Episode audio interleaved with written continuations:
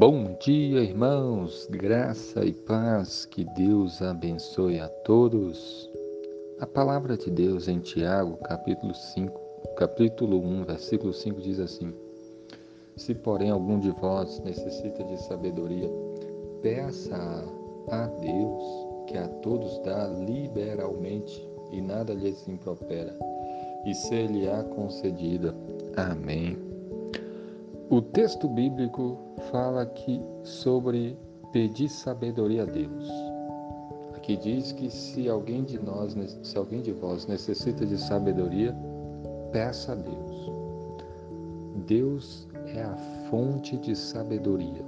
Ele é sábio. Foi ele quem criou todas as coisas. E ele concede sabedoria. E aqui diz que se alguém de nós, se alguém de vós necessita de sabedoria, peça a Deus. Porque Deus dá, Deus dá liberalmente. E Deus não impropera, né? E nada lhes impropera. Peça e ser-lhe-á concedido. Deus, ele quer nos dar sabedoria.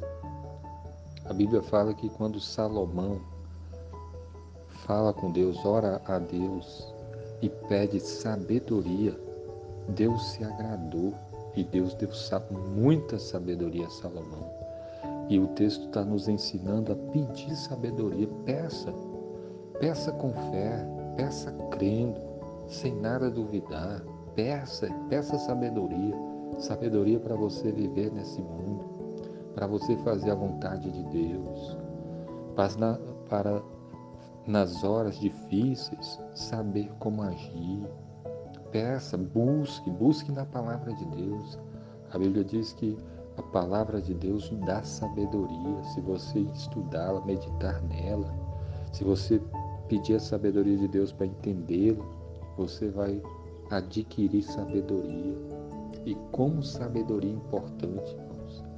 Todos nós precisamos muito de sabedoria sabedoria para lidar com a nossa família, com os nossos amigos, sabedoria para lidar com as dificuldades da vida, os problemas, de saber como agir e em todas essas coisas fazer assim de uma maneira que agrada o Senhor.